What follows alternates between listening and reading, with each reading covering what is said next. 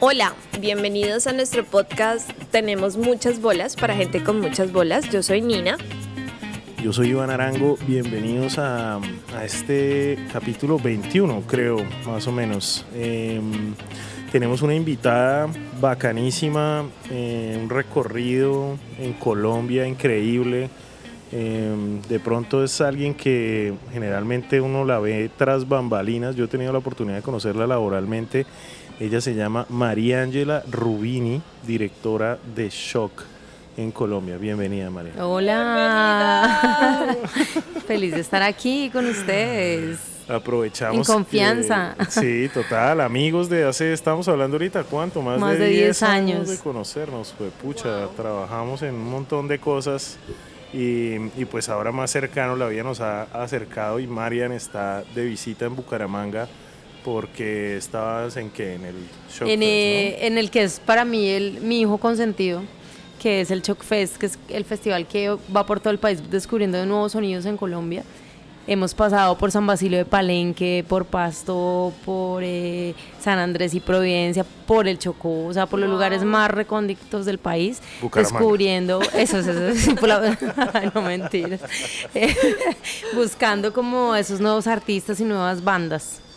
Qué nota, la verdad es que mm, te felicito, o sea, vamos a, vamos a contarle mucho a la gente de, quién eres, pero para los que nos están escuchando, María Ángela es, como yo le dije ayer, mamándole gallo, una entidad es una eminencia. No, es que cuando no le dicen que uno es una entidad, uno se siente re bien. como el SENA, sí. Sí, como, es que usted es una institución y uno es como, uy, güey, madre, ya me pusieron, ya me jubilaron. Pero es en el, no, es en el mejor de los sentidos porque yo creo que el país no, pues no sé, mi percepción no ha logrado darte el reconocimiento que, que te mereces en, en, pues en el ámbito musical, porque realmente ya, ya nos va a contar, pero muchas de las bandas que todos disfrutamos eh, han sido pues descubiertas por María Ángela y no solo descubiertas, sino promocionadas.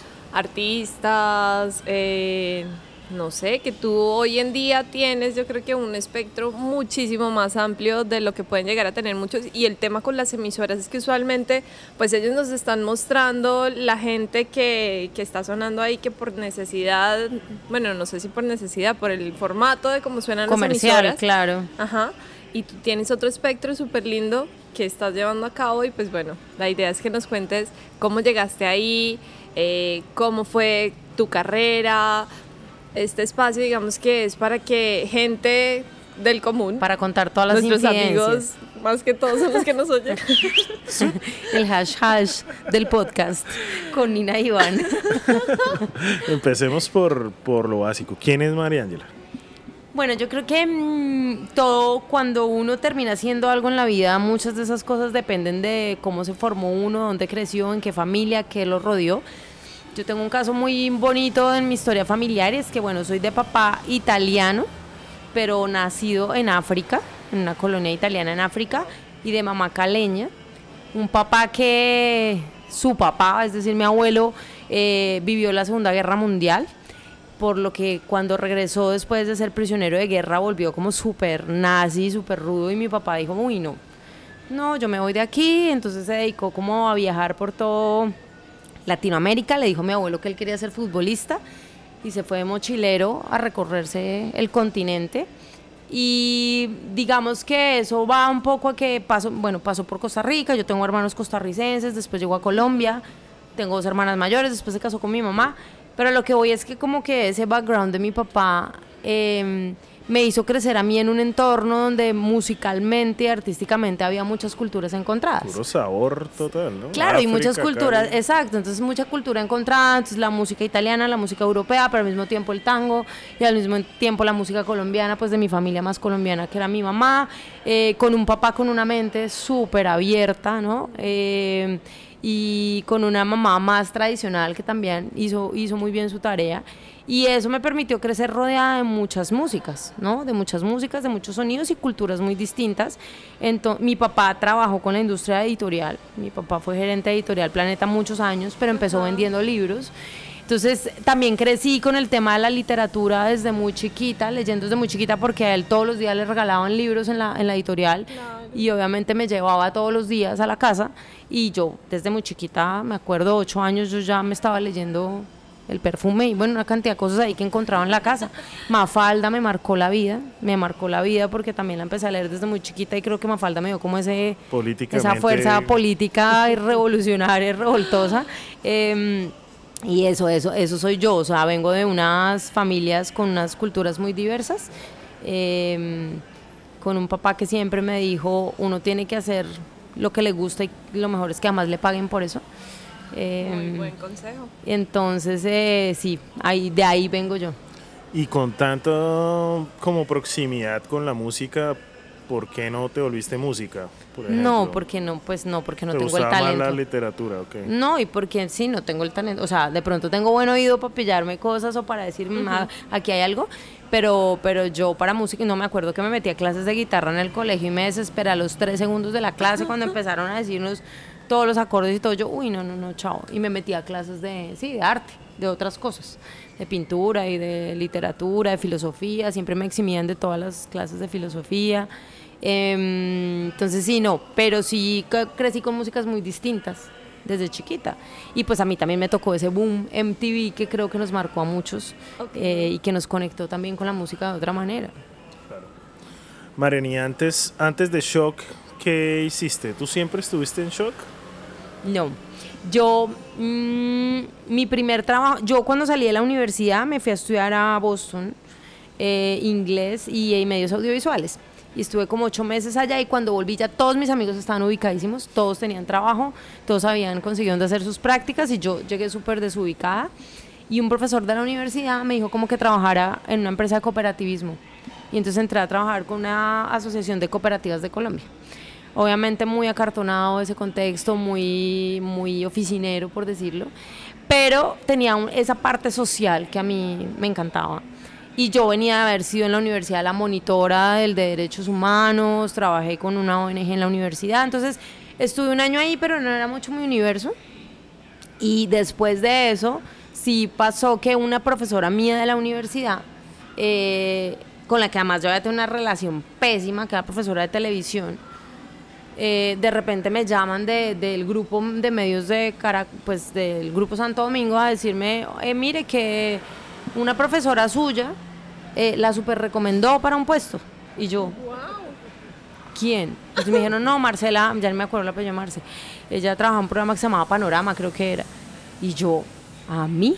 Si terminamos peleadas, ella una vez me puso a trabajar una cosa con unos cassettes y yo les he tirado los cassettes y bueno. Y al final ella fue la que me recomendó. Y la historia más curiosa de eso es que, claro, yo venía de, todo ese tema de la literatura y ONGs y todo eso, entonces la, que, la persona que estaba buscando a alguien para, para, para este grupo de medios editorial estaba leyendo todas las hojas de vida y las reseñas de los textos que teníamos todos y estaba ella con su esposo. Y ella me descartó, o sea, ella cogió mis textos y los tiró ahí y me descartó. Y el esposo cogió las hojas y yo había escrito una reseña de algo, creo que era de Perro Amor, de una novela de esa época, pero muy como muy investigada, muy nada, como muy mamerta. Y entonces ella dijo, ella dijo, él le dijo, no, pero usted por qué descarta a esta vieja si escribe súper bien? Y ella, no, no, no, es que es muy mamerta. Y entonces él le dijo, no, pero espere porque esta niña de verdad escribe muy bien, está chévere el análisis que hizo. Y, y, él me salvó y me dio la oportunidad de que en ese momento Adriana Vega, que después volvería mi jefe, me entrevistara.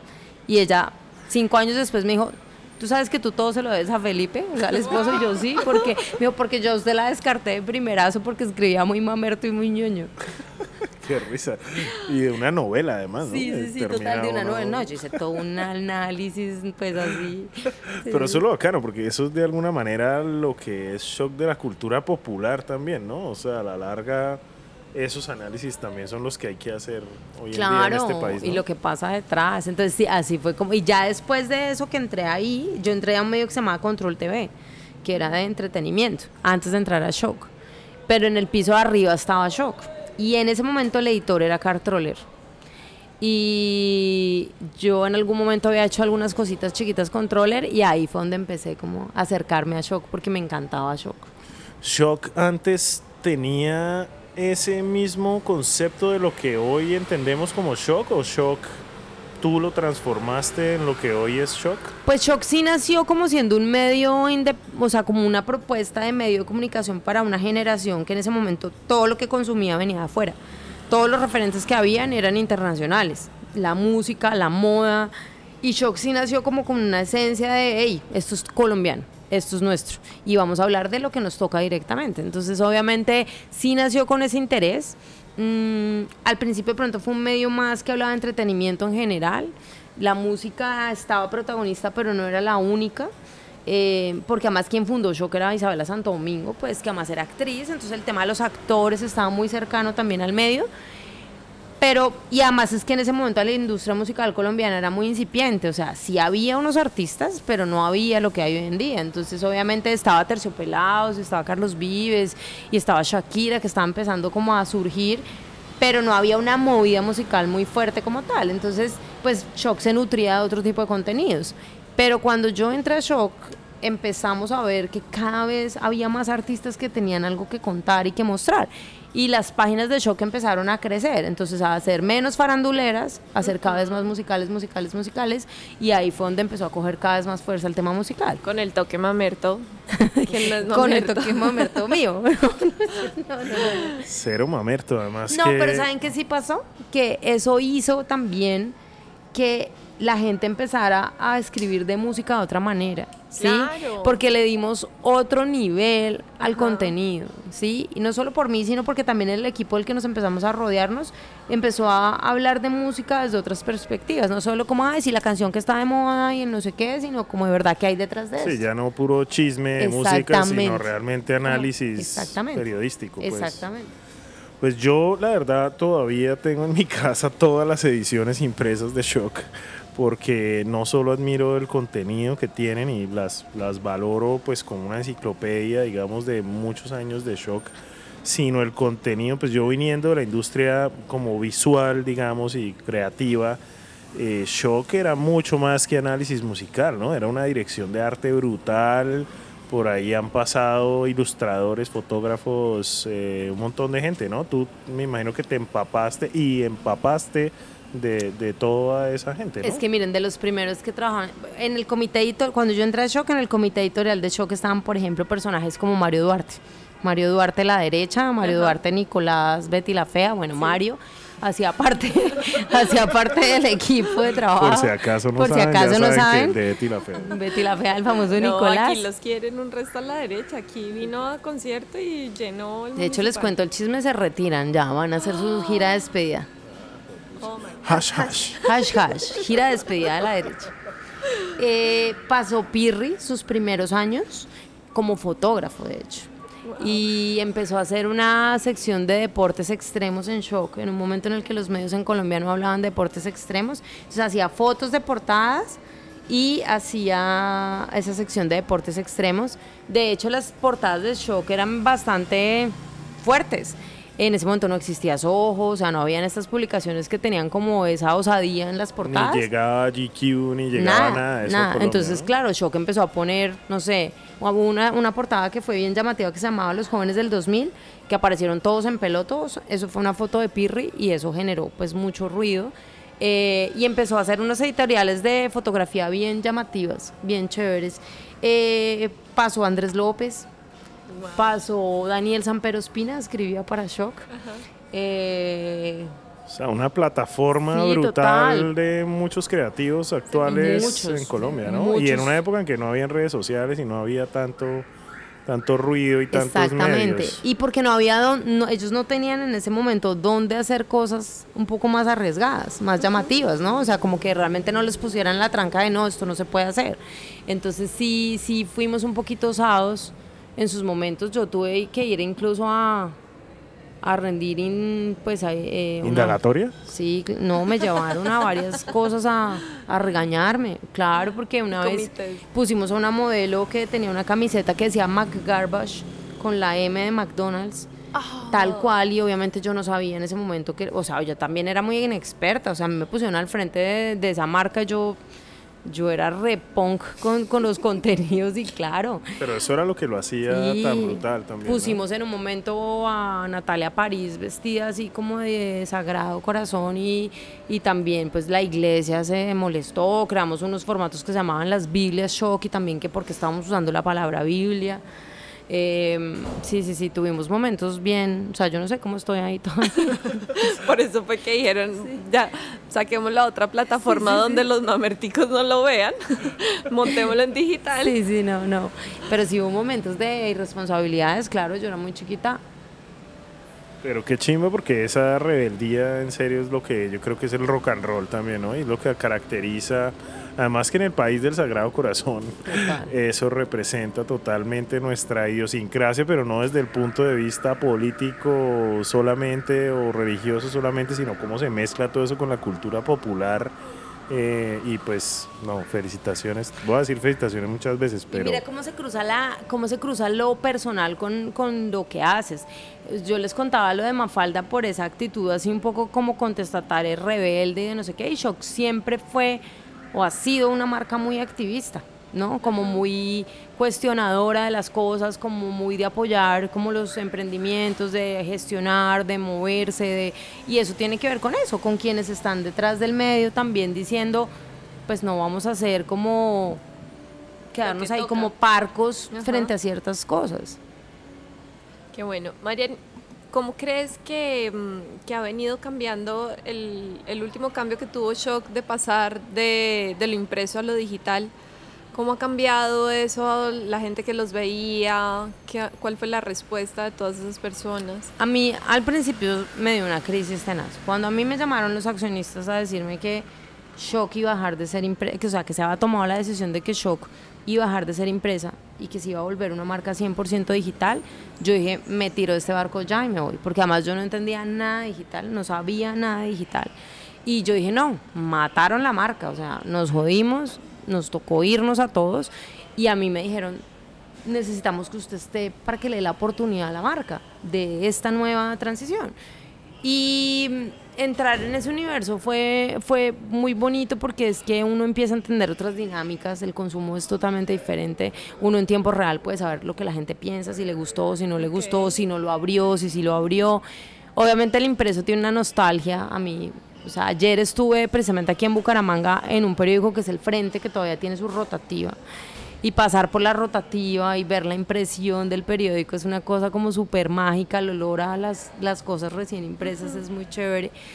Pero el mundo digital también le da a uno muchas posibilidades y, y creo que nosotros hicimos la transición en el momento que teníamos que hacerla. Obviamente por mi conexión con la industria editorial, por la historia de mi papá, porque crecí leyendo libros, porque vengo del cassette y de toda esa época análoga, pues obviamente al principio es duro eh, pero cuando uno empieza a entender el mundo digital también es muy, muy interesante saber cómo funcionan esas dinámicas hoy en día.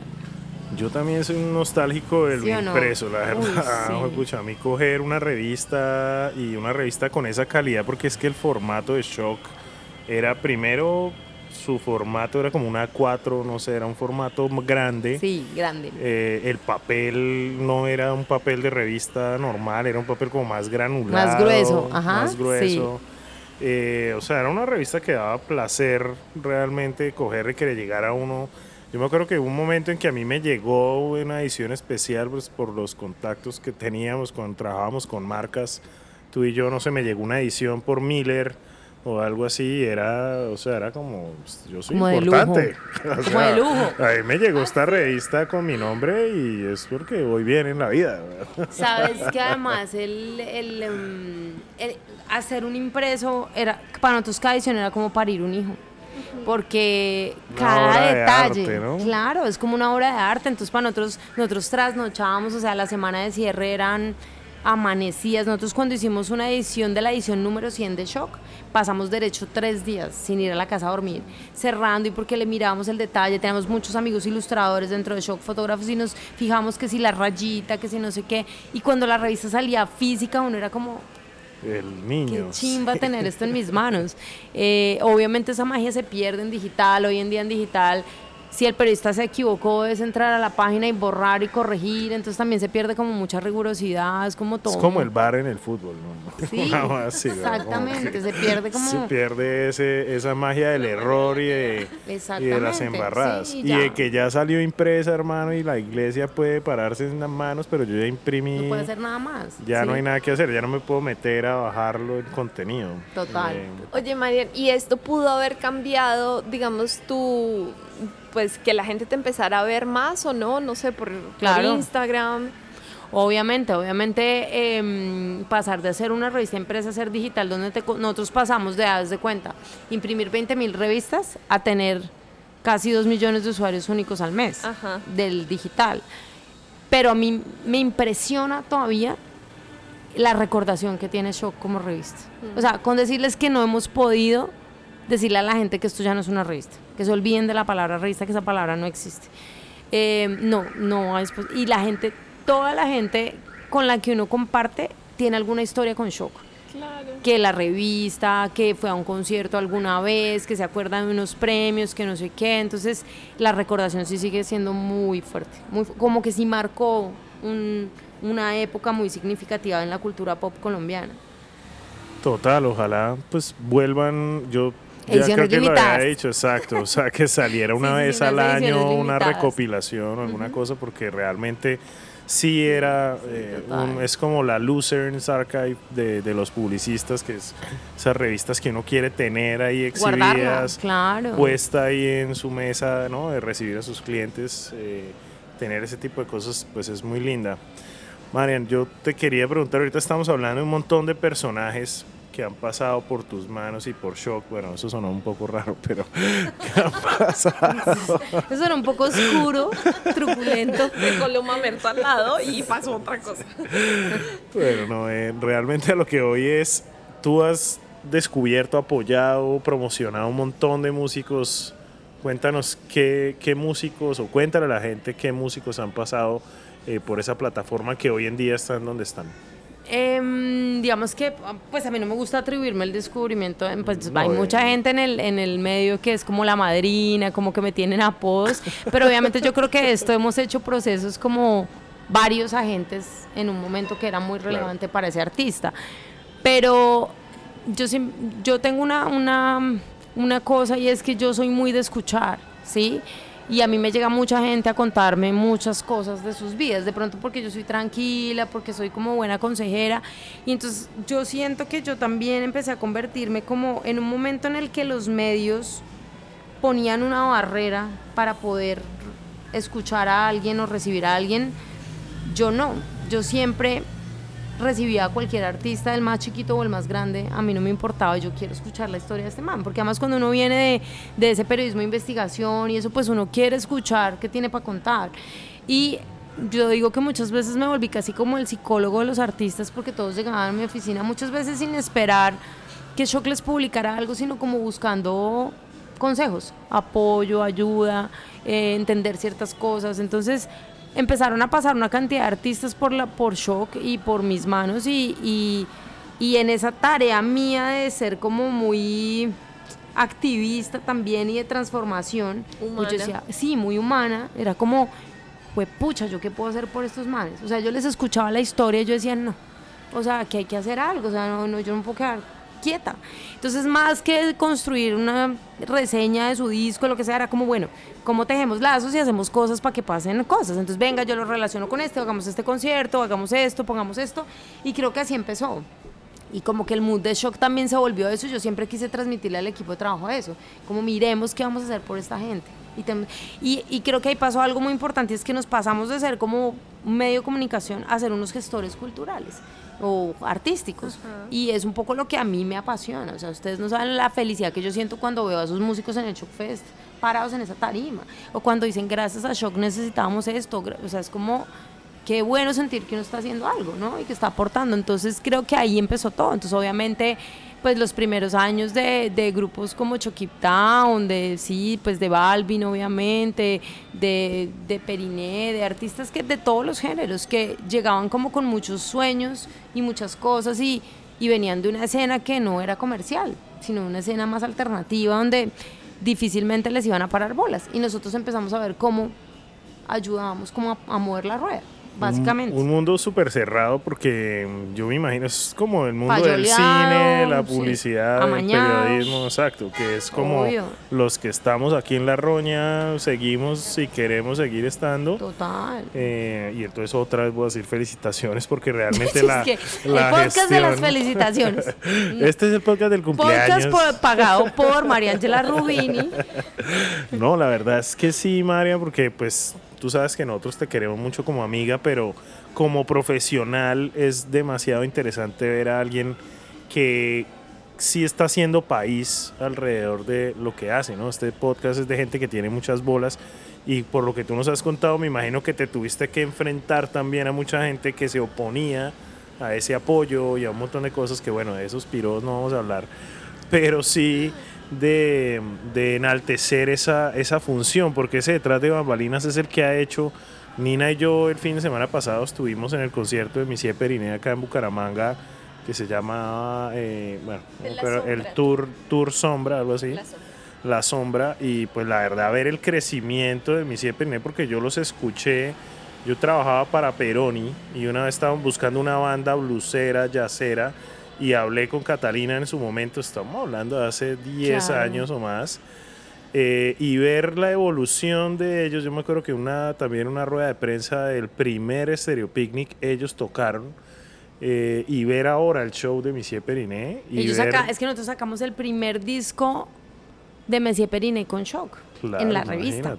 Y, y tiene una historia, una anécdota muy linda y es que eh, en ese momento Raúl, que es el hermano de Santiago, uno de los integrantes de Periné, él trabajaba con flores. Él no sabía nada de management, pero él dijo, yo voy a estos chinos y los voy a organizar. Y con él nos acercamos y empezamos a mirarlo de sacar ese disco con Shock. Ese disco se llamaba Hecho a Mano. Y, y el día que salió el disco, Raúl llegó a mi oficina y me dijo, realmente hecho a mano, mira, cometimos un error. En la, porta, en la contraportada habían cometido un error como en un nombre, una canción, no sé qué, y le tuvieron que meter un sticker encima. Y me decía, "A ver, real- literalmente hecho a mano. Este man también, el primer disco de este man también. Entonces, claro, poner a un artista que no era conocido a circular en 25 mil ejemplares con un disco, eso era un boom. Entonces, que eh, era su proyecto de grado de los Andes, ¿no? Él era como artista sí. y el tema de no te metas a mi Facebook que fue brutal. y sacamos ese primer disco con Shock que se llamaba Primer Acto. Entonces, la, veces, la verdad es que uno a veces no dimensiona los aportes que, que logra hacer, pero, pero cuando pasa el tiempo uno dice, fue pucha, sí, de verdad que ahí Muy como bien, que aportamos sí. eso, ¿no? Y yo creo que también es un tema de- como seres humanos, es dónde queremos estar y qué queremos hacer de nuestras vidas y nosotros podríamos ser un medio de comunicación como cualquier otro entretenimiento, pues como muy simplemente limitándose a lo que le corresponde hacer como medio informativo y ya. Y la verdad es que sí le dimos una vuelta. Y yo creo que eso viene un poco de quienes estamos o quienes hemos sido parte de ese proyecto que dijimos, no, ni mierda, pues nosotros vamos a ver cómo ayudamos a crecer esta vuelta. Increíble, la verdad es que sí, muchas, eh, o sea, millones de personas hoy en día disfrutamos de unos músicos increíbles y unos Una espacios escena muy fuerte. brutales en Colombia porque en serio, pues los que somos centennials, ya millennials, lo que sea que seamos. No, eh, centennial lo- usted no. No, no, sí. De pronto, Nina. Pero igual la gente me está escuchando, no me está viendo, Ah, entonces bueno, todo bien. Si quieres yo tomo una foto y la pongo en las redes sociales. Pero yo sí me acuerdo que en los noventas, yo digamos que crecí en esta ciudad pequeña, hermosa pequeña, pero pues a- o- oír una banda en vivo tocando Led Zeppelin en Bucaramanga era, puta, o sea, increíble que esto, que esto pueda pasar acá. Ya como ha crecido la escena ayer que estuvimos en el Shock Fest eh, escuchando Lobotómicos, bueno, que ganaron y, y otros músicos com- como muy prometedores y muy ya con más confianza, eh, pues esos espacios de Shock han sido una chimba, No, aparte de lo que sí, hablábamos, ¿no? De lo visual, de lo de ahora que tú me cuentas eso de Pirri, me parece increíble, o sea, Sí, un personaje increíble. que ya se, se da como una entidad también Sí, otra entidad. otra entidad de, de la, pues, de la opinión, de los deportes extremos, un montón de cosas. eh, una nota.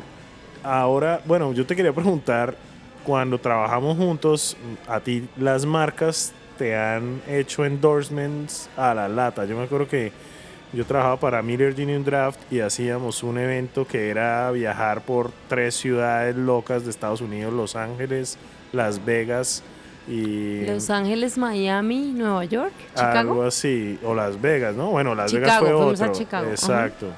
Y entonces Marian era la invitada. Siempre era como el concurso y ganan en todo el planeta tiquetes para este esta semana loca del mundo.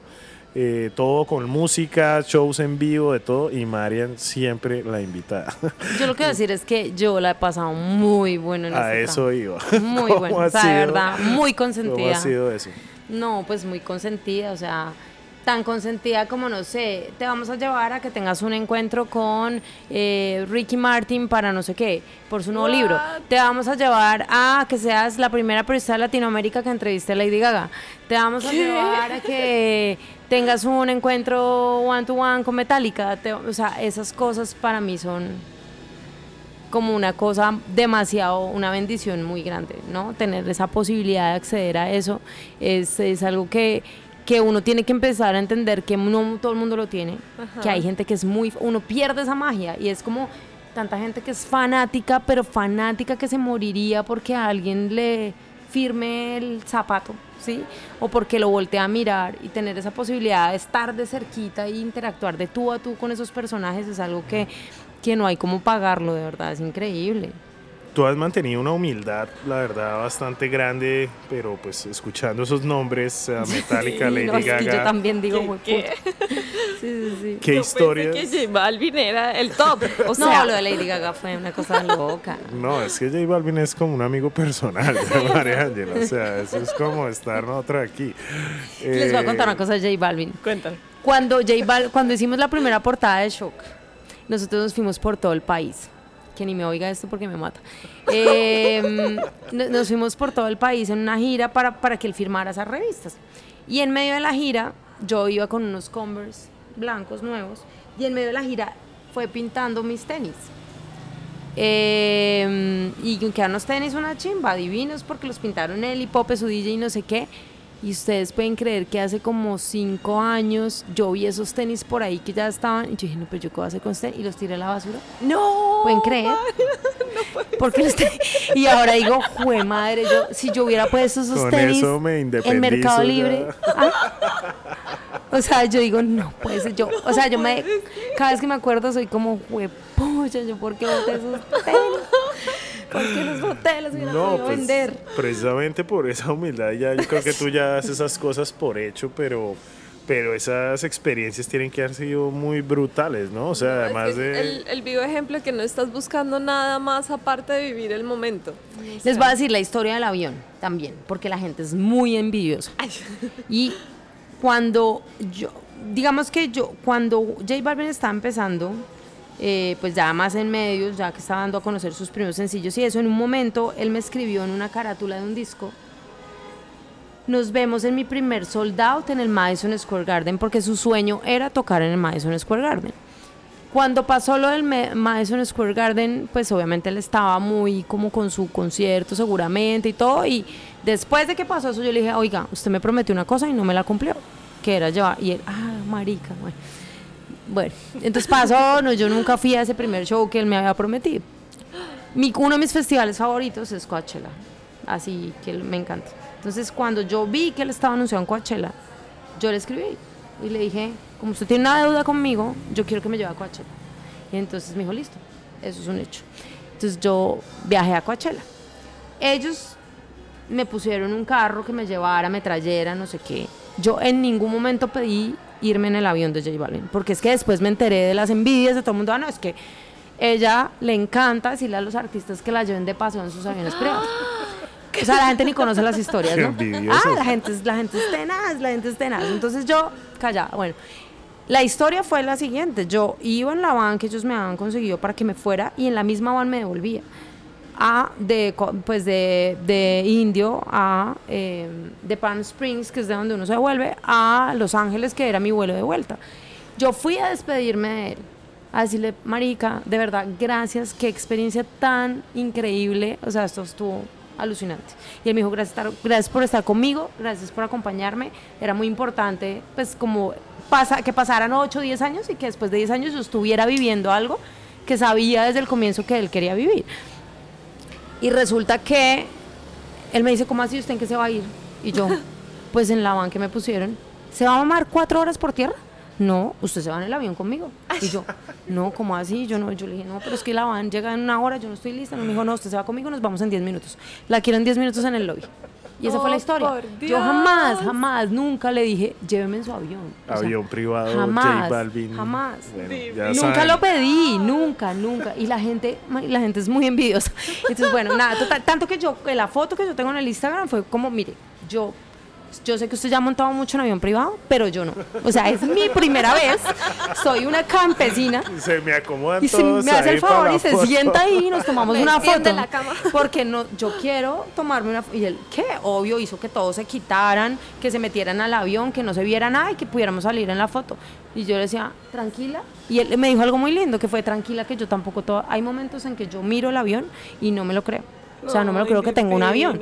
Pero esa es la historia del avión. Y la gente cree que es que yo me puse a gorrearle que me llevara en el avión. Que va, te lo mereces, Jamás te lo vida, mereces. Jamás. te lo Pasó ganaste. porque tenía que pasar de la manera más espontánea.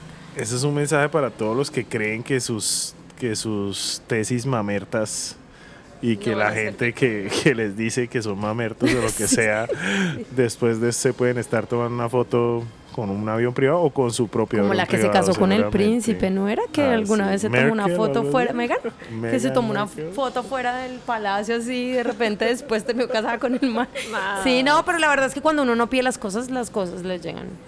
Pues la verdad es que es un trabajo de muchos años. Yo, yo la verdad en serio que te conozco de hace tanto y la calidad de- del trabajo de madre, o sea, todo este tema de shock, eso no son cosas que se hacen así de la noche a la mañana, sino que se han trabajado y se han guerreado eh, con un montón de traspiés, ¿no? Me imagino, con un montón de problemas como nos contabas ahorita y de, y de estar luchando con la vuelta. Ya que has conocido tanta gente y has hecho tantas cosas y la verdad Mariana es una enciclopedia de la música y sobre todo en Colombia. Ay, no, no me diga más porque todo el mundo que, que no nos está viendo pensará que, que soy como una viejita. No sé. No, Mariana es una rechurra. Después le vamos Gloria a hacer. Castaño de la música. "Mamacita, No, lo que pasa es que cuando uno ama lo que hace realmente, pues se nota, si me entiendes, en, en todo lo que has hecho y eres joven y eres bella. Eh, pero sí, cómo con toda esa información que has adquirido, toda esa experiencia, cómo está Colombia hoy en temas de música. Y no solo de música, ¿no? Sino todo lo que acompaña a, a la, la escena cultura. cultural, exacto. Pues yo creo que sí estamos en una burbuja. Mm, me parece que nos estamos comiendo un cuento que no es tan cierto. Sí, o sea, obviamente sí están pasando muchas cosas con la música, con la cultura. Hemos vivido una transformación muy relevante, pero hay muchas cosas que faltan. O sea, mucha de la plata que, que se hace con la música colombiana se queda por fuera de Colombia. Porque los artistas están firmados afuera, porque los grandes shows son afuera, porque sus sponsors están afuera. Entonces, sí, muy chévere, pero también hay mucha cosa que se está quedando afuera. Y lo otro es que hace falta un tema también de profesionalización muy fuerte con los artistas, con que entiendan que esto y tú que vienes de trabajar en agencia, pues es un tema también de construir un producto que sea sostenible, que le permita vivir de eso. Y no todos los artistas tienen eso claro. Es como yo hago mi música y después miremos a ver qué va a pasar, pero nunca piensan que tienen que construir un producto. Cada vez ha cambiado más eso, pero todavía sigue habiendo un gran problema de, de, de como de desarrollo de producto como tal. Un tema muy romántico, tal vez, ¿no? Porque Sí. el artista se pierde en el romanticismo, Obvio. en el amor al arte y no está. Pensando en cómo viene la plata después de eso. Sí, yo creo que no solo músicos, sino artistas en general, artistas plásticos, De todo. eh, realmente no saben mercaderearse o no les interesa mercaderearse, ¿no? Porque es por el amor al arte, pero pues ya no estamos en el renacimiento y, y pues sí, con todo Mm. este tema digital y con esta saturación de cosas.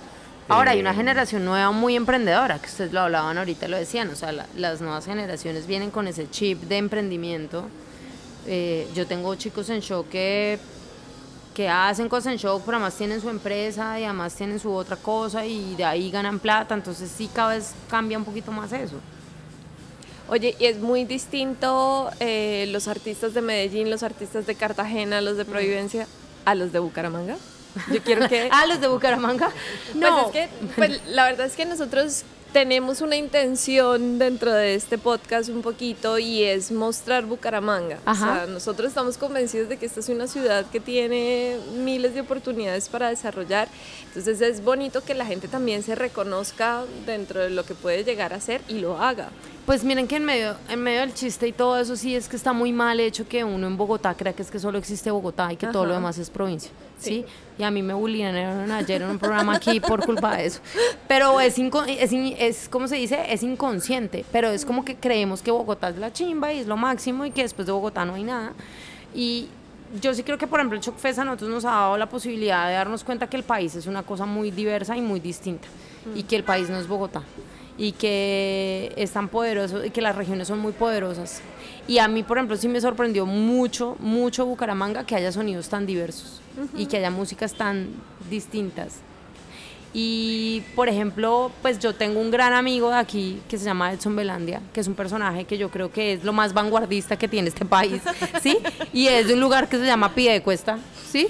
Y es un personaje que, fue madre, o sea, es como con una visión de la música y del arte que es demasiado progresiva, o sea, es una cosa muy muy evolucionada para, ah, si no es que es de pie de cuesta, que es por allá, mano, no sé qué, no, o sea, el man es, pucha, es una eminencia de la música. Y este que también tú lo has eh, expuesto también, ¿no? O sea, Edson también fue parte de Shock con consentido de la casa Shock. Difícil, porque él no es nada fácil. Ese man sí se leyó todos los de Mafalda. Ese man es... que lo mantenga su madre patria. El otro día fuimos, hicimos un Shock presenta en Bogotá, en el Teatro Julio Mario Santo Domingo. Ajá y el eh, era invitado de una banda que se llama Jesús de Pasto y salió del Belande a la tarima, empezó a cantar su canción de vamos a matar policías, vamos a matar policías y después empezó a decir vamos a incendiar el Julio Mario Santo Domingo, vamos a incendiar y yo era como a ver estamos tocando en el Julio Mario Santo Domingo, pues no podemos incendiar el Julio Mario Santo Domingo y después dijo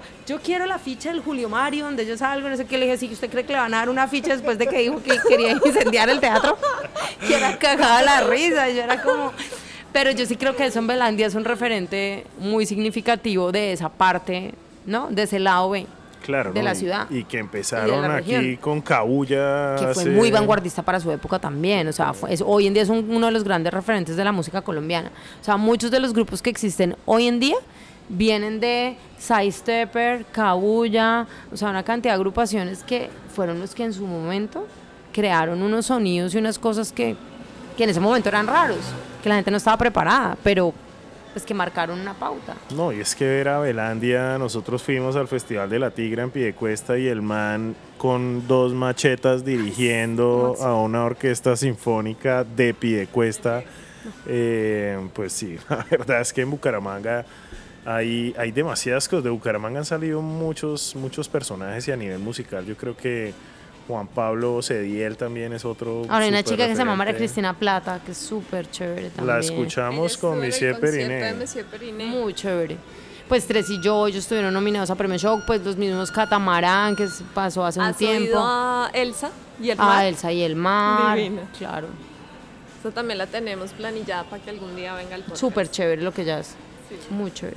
Qué chévere. Marian, ¿qué, ¿qué hay más allá de Shock? En Marian? Porque tú eres Mariangela, la que conocemos siempre como referente de Shock. Pero... Sí, es, es como que esa relación es muy fuerte, Mariangela Shock. Eh, y pues creo que también es innegable, pues es como toda mi carrera se hizo ahí, pero más allá de Shock muchas cosas, muchas cosas. Eh, ahorita estoy, por ejemplo, en un diplomado en Music Masters porque también para mí el tema de formación es muy clave, quisiera ser docente en algún momento, me encanta hacer curadurías, yo soy jurado de convocatorias artísticas, del BOM, o sea, el Bogotá Music Market, de cosas del Ministerio de Cultura, me gusta ser moderadora, me gusta conversar con gente, o sea, estoy muy metida en la gestión cultural, obviamente lo más visible siempre va a ser shock, eh, pero sí estoy metida mucho en ese universo de, de, pues, de mover la rueda de la industria pues, de la industria musical y cultural del país.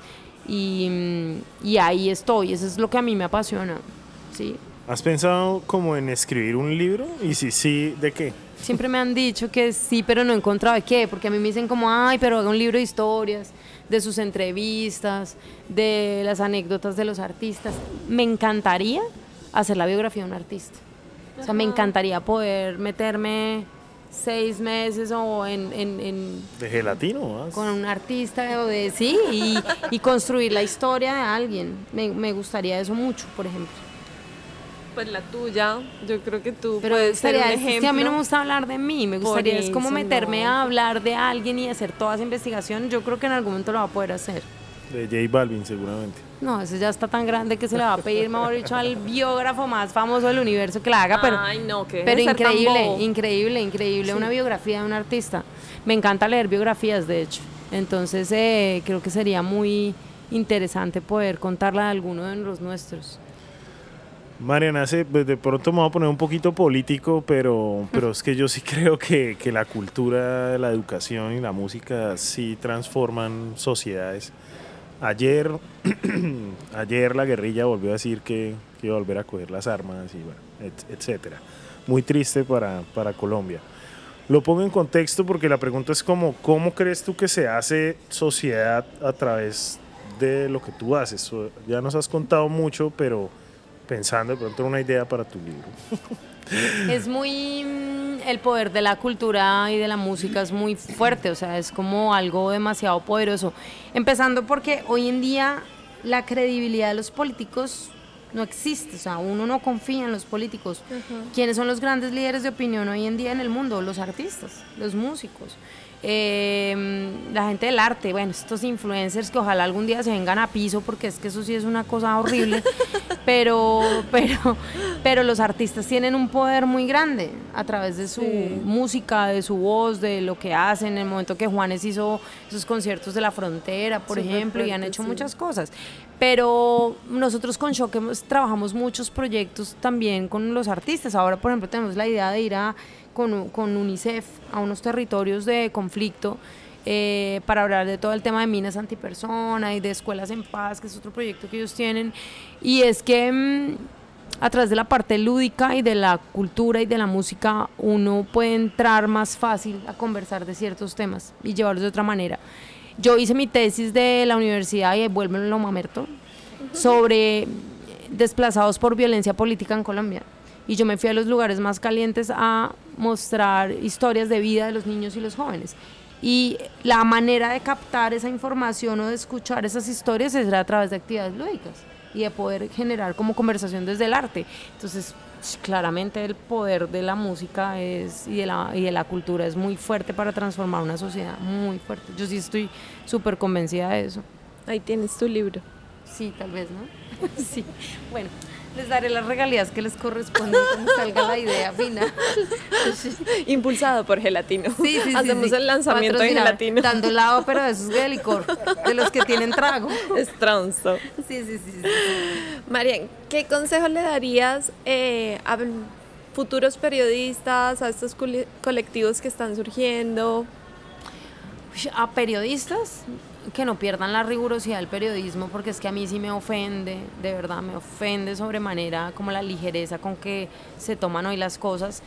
Em, las fuentes oficiales siempre van a mantener esa credibilidad, ¿sí? O sea, uno puede seguir a 800 mil mm. influenciadores, pero ese influenciador mañana se emborracha y la caga, ¿sí? Un medio eh, respetado y creíble siempre va a confirmar y, y siempre va a salir con la información certera. Entonces, como periodistas hay que tener esa rigurosidad.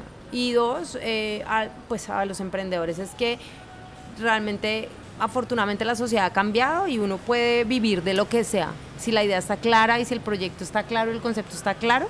Hemos visto casos de, emprendimiento que se vuelven súper exitosos gente que se vuelve muy, pues hay un niño que tiene nueve años que se volvió como multimillonario con un videojuego, o sea, es como, ¿no? Eh, el niño ese que empezó a hacer, ¿no han visto un niño? No me acuerdo el nombre, pero empezó a hacer tutoriales de, de, de, unboxing de juegos de que le mandaban y ahora es el más famoso, millones de seguidores y le mandan todos de Fisher Price y de todo el Hasbro y no sé qué, le mandan todos los juegos y el niño es un chiquitín que lo que hace es contar qué le pareció el juego. no, este juego me pareció una mierda porque no sirve, porque no anda. y el chino es multimillonario por reproducciones de videos en YouTube. Entonces sí, yo sí creo que el emprendimiento es como que si uno está muy convencido de esa idea, hay que echarla para adelante y buscar los aliados para que la idea surja. Tener buenas relaciones. Y a los músicos nuevos en Colombia, Uy, a los músicos nuevos en Colombia, bueno, primero que a los que rodean a esos músicos sean lo más transparentes posibles y sinceros. Porque yo creo que un gran error que cometemos es alabar a gente que sabemos que no sirve para eso, ¿sí? Entonces muchas veces los dueños de las bandas son los que tienen la plata, los que tienen el estudio, o sea, el cantante muchas veces es el que tiene el estudio, es el que puede conseguir la plata para no sé qué, y nunca nadie le dice, oye, mira, papito, tú mejor no cantes, mejor puede ser el manager o puede ser, pero no cantes porque le estás haciendo un gran daño al grupo. Eh, entonces creo que esa sinceridad y honestidad es súper importante en un proyecto que inicia, de, de verdad qué funciona dentro del proyecto y qué no. Eh, que piensen en sus bandas o en sus proyectos como un negocio, eso es súper importante. De dónde van a ganar la plata, cuál es su público objetivo, también es súper importante. Eh, y que crean, y que si de verdad es su gran apuesta, que le camellen. O sea, muchos oímos canciones que se volvieron exitosas y, y dicen, ah, sí, este artista nuevo. Y, hay muchos que llevan nada. 15 años trabajando. Ok. ¿sí? para volverse lo que llegaron a ser. Eso, creo que eso básicamente. Y la pregunta de nuestro podcast, para ti, ¿qué es tener muchas bolas? Tener muchas bolas es mandarse de frente sin miedos, es arriesgarse, es apostar, es eh, ir en contra de la corriente, es ser un poco rebelde, ¿no? Reaccionario, es soñar, yo creo que eso. Me encanta. Marian, muchas gracias por todas las bolas que le has puesto al Uy, país, a Bogotá, a por la, la música. invitación. No, qué chimba. Ojalá podamos hacer más podcasts de más cosas. Eh, ya sabes que si necesitas ideas de libros o lo Buenísimo, que sea, sí, sí, sí, La, sí. la sí. portada, yo te tengo un diseñador. Mira, Ah, bueno, sí, unas sí, sí. cosas divinas. Sí, yo sé, yo sé. Acá lo tengo enfrente. Marian, Les divina. contaré. Te queremos muchísimo. Creo que Colombia te agradece a través de este podcast. Nosotros personalmente hacemos nuestra parte. Eh, muchas gracias por contarnos todas esas historias. Esperamos que J Balvin no nos demande ni nada de eso. Que se Eh, encontró los tenis. Sepa. Al que se encontró los tenis. sí, ya sabe lo que tiene. Y bueno, muchísimas gracias. Si la gente quiere conocer más de María Ángela, ¿dónde la pueden encontrar? O que no la busquen. Em, pues nada, en redes sociales, Billy Rubini. O Billy Rubini Instagram en Instagram y pues a través de Show también. Em, ahí estamos siempre. Bueno, una invitación a todo el mundo a que se, a que se meta en este cuento de shock y de la cultura del país. Eh, y bueno, muchas gracias que por todos escuchar. aportemos desde Sí, donde podemos. Total, creando contenido y haciendo, haciendo país a través de, de esto. Muchas gracias a todos. A nosotros nos encuentran en, Heladería gelatino. en Instagram y en todas las plataformas de podcast nos encuentran como tenemos muchas bolas.